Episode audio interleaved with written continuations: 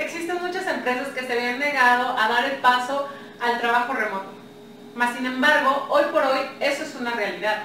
Aquí cinco tips que te ayudarán a una mejor gestión de tu tiempo y de tu equipo. Número 1. Condiciones de trabajo. Debes de tener todas las condiciones de trabajo necesarias para poder desempeñar un buen trabajo remoto. Internet de buena velocidad, unas plataformas de, comunicación web, ya sea Slack, Skype, Hangout, tener asignado un, un lugar específico de trabajo, junto con todo el inmobiliario que esto requiere, mouse, teclado, audífonos, un monitor, la silla, una silla cómoda donde puedas estar bastante tiempo.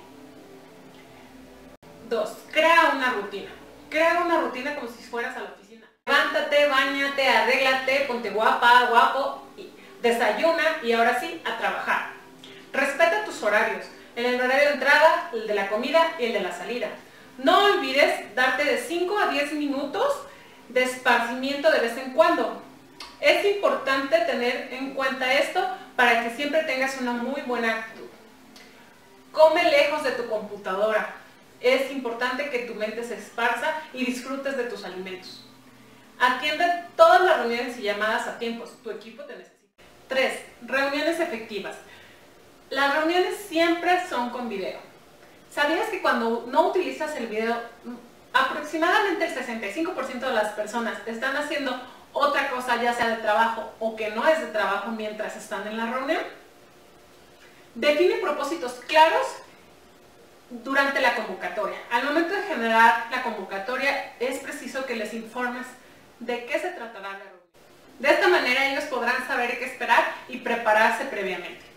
Una reunión no deberá durar más de hora y media y dentro de lo posible deberías manejar material de presentación. Esto hará que las personas se mantengan más tiempo enfocadas y no se distraigan tanto. Si hay material de apoyo, envíalo con anticipación.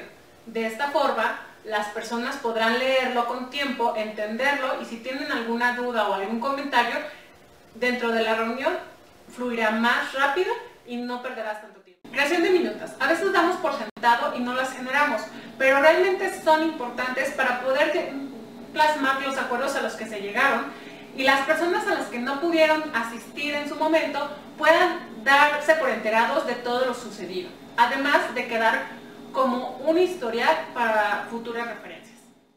Toma de decisiones. Involucra al equipo en la toma de objetivos y otras decisiones.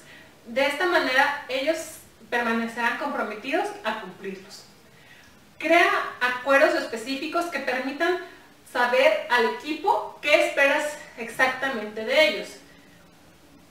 Sus tiempos de respuesta para correos, horarios de llamadas, envío de reportes y sobre todo deja claro el horario y respeta.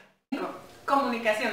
Crea un plan de comunicación claro y preciso dependiendo la persona, el tema, a quien va dirigido y si es urgente o no.